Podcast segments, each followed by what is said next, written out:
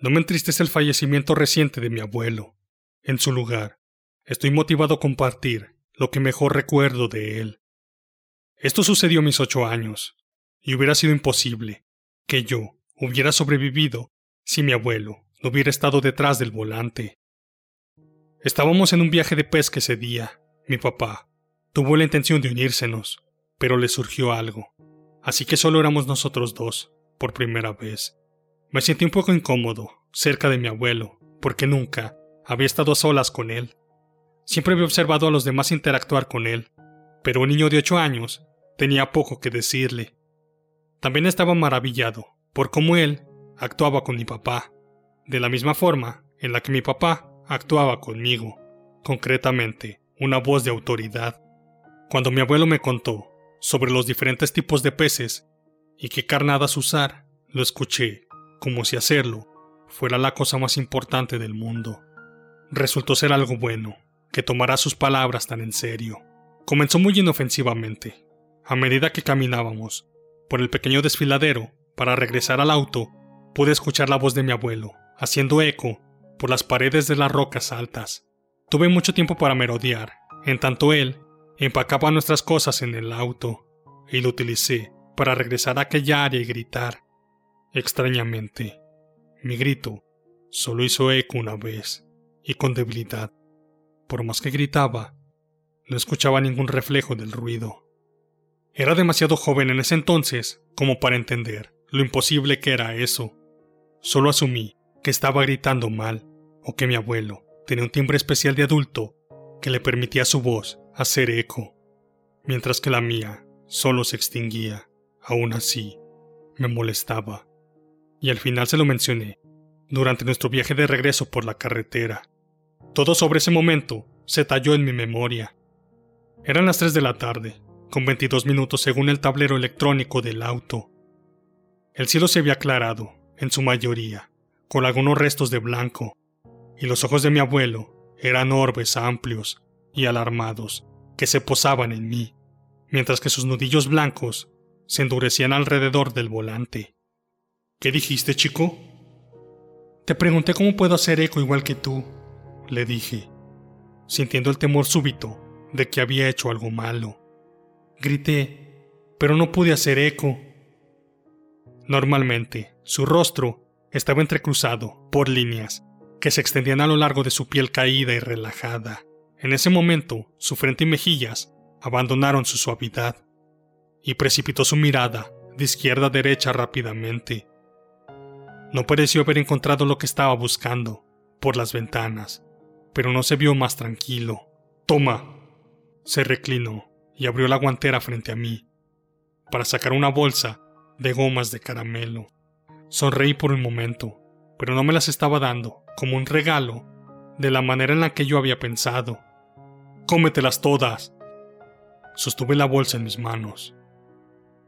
Se veían como un festín masivo si se me hubiera dado la libertad, de seguro, me las habría comido todas. Pero no de una sola vez. ¿Por qué? Cómetelas todas, chico. dijo con brusquedad. Su tono no admitía protesta alguna. Empecé a meter las gomas de caramelo en mi boca. Él vio hacia abajo y alrededor, luego por el asiento trasero y por último, a sus termos de viaje en el portavasos entre nosotros.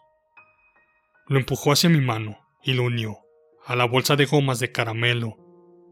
Bébete esto, todo. No tengo permiso de beber café, respondí. Mamá, me interrumpió. Tu madre lo entenderá. Bébetelo. Sé que tiene un mal sabor, pero debes tomártelo. Su mirada se enfocó en algo más allá de mí, y giré mi cabeza hacia mi ventana para ver las colinas arboladas rodando a distintas velocidades según mi distancia, las colinas más lejanas en el horizonte. Apenas parecían estarse moviendo, aunque podía discernir una mancha pequeña encima de una de ellas. Mi abuelo sujetó mi hombro con una mano. Bebe, chico, bebe. Y cómete esas gomas de caramelo. Necesitas el azúcar y la cafeína. Va a tratar de hacerte que duermas. No lo dejes. Decir que estaba asustado sería decir poco. Ninguna parte de mí pensaba que eso era algún tipo de broma. Él era demasiado reservado y austero para eso. El café sabía terrible, pero me lo tragué todo, hasta que no quedó nada. Después de eso, empecé a devorar las gomas de caramelo, enteras, hasta que la bolsa estaba vacía. Volté hacia mi derecha. La mancha en la distancia seguía ahí, pero ahora estaba un rango de colinas más cerca.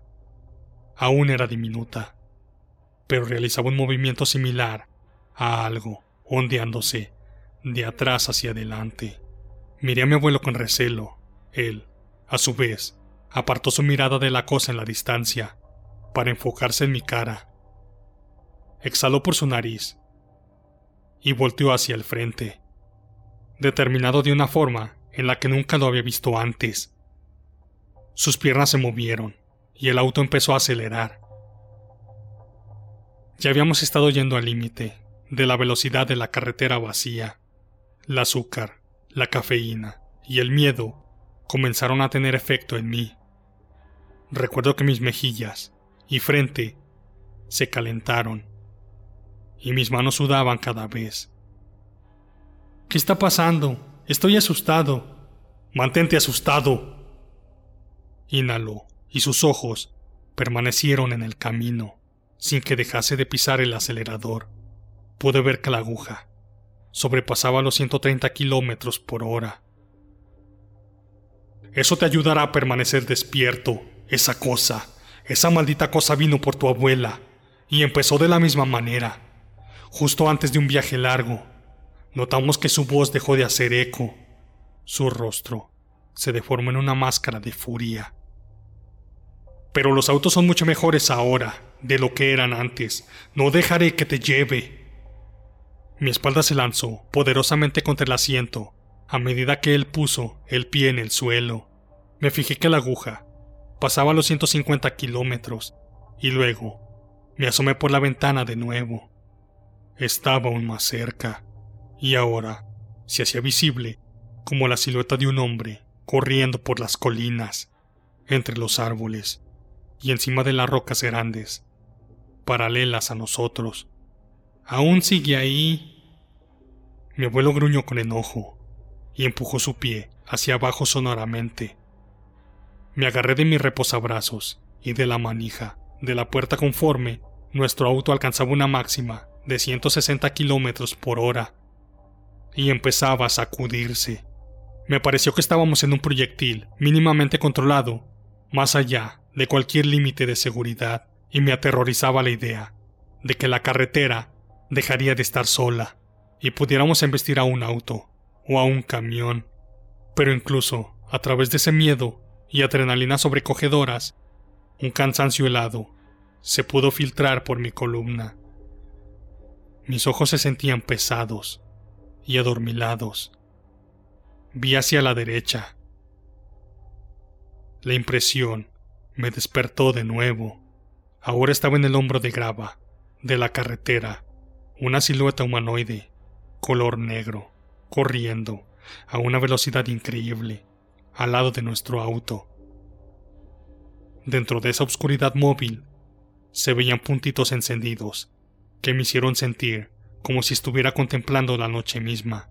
El sol de la tarde ardía en el cielo, por encima y por detrás de aquello, sin sufrir efecto. Observamos cómo sus pies borrosos empezaron a correr a toda velocidad por la línea pintada en el borde del camino. Me sentí adormilado, una vez más. Eso corría a nuestro lado, pero acercándose. ¡Despierta! gritó mi abuelo, arriesgando una mano fuera del volante para poder agitarme. Te está drenando la vida. ¡Despierta! ¡Despierta! Movió el auto, un carril hacia la izquierda, y aún presionado contra mi asiento por la aceleración, miré la persecución, hipnotizado, a la mitad de la carretera.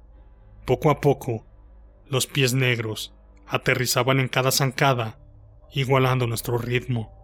Recuerdo que el auto se sacudía agresivamente a mi alrededor, como había imaginado que lo haría un transbordador espacial. Sabía que nos estábamos acercando a los 200 kilómetros y acercándonos a lo más que el auto podía ofrecer en ese momento. Me perdí en las estrellas de esas piernas de vacío, a medida que corría junto al auto, y una mano se avecinó para abrir la puerta. El viento estalló a mi alrededor, cuando la tormenta de 200 kilómetros por hora arremetió contra mi ropa y cabello. Sobresaltándome, grité, y mi abuelo movió el auto a la izquierda, tanto como pudo, sin sacarnos del camino. No importó. La silueta sostuvo la puerta abierta con su brazo estrellado y empezó a prepararse para saltar al auto.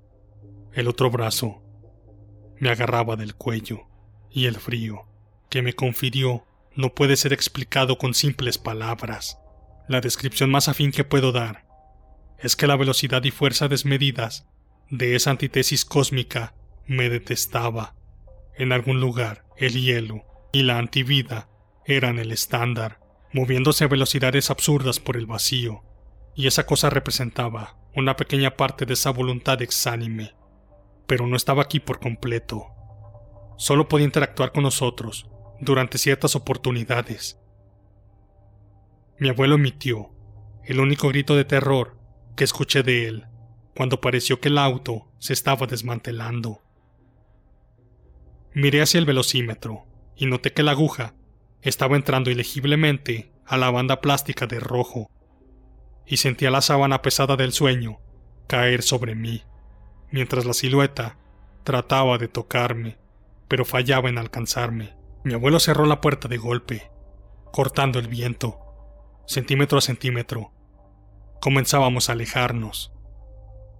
Corrió con furia a nuestro lado, pero la entidad era apenas un poco más lenta. Habíamos escapado. Desperté en un hospital. Varios días después, mi abuelo no le contó la historia real a nadie, por supuesto, pero los doctores tuvieron suficientes distracciones.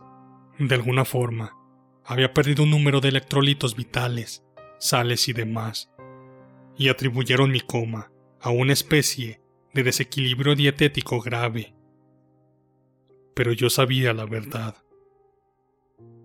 Y me he asegurado de contarles a las personas que me importan el pequeño consejo que mi abuelo me dejó. No es prioritario si tiene sentido para ti o no, solo presta atención. Aún está allá afuera, en el campo abierto del medio oeste. Probablemente ha estado allí siempre, pero nunca tuvo problemas antes de que incorporáramos las grandes velocidades a nuestra vida diaria. Todos los días mueren personas por haberse quedado dormidas al volante, y ahora sé con seguridad que no todos esos sucesos son inocentes. Si tu voz deja de hacer eco, cancela tu viaje por carretera. Te ha seleccionado.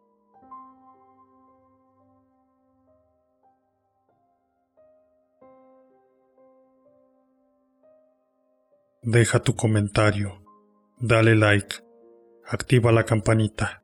Eso me ayudaría para traer más contenido. Muchas gracias. Puedes encontrarme en YouTube, iVoox, Google Podcast y Spotify como Día de Muertos Podcast.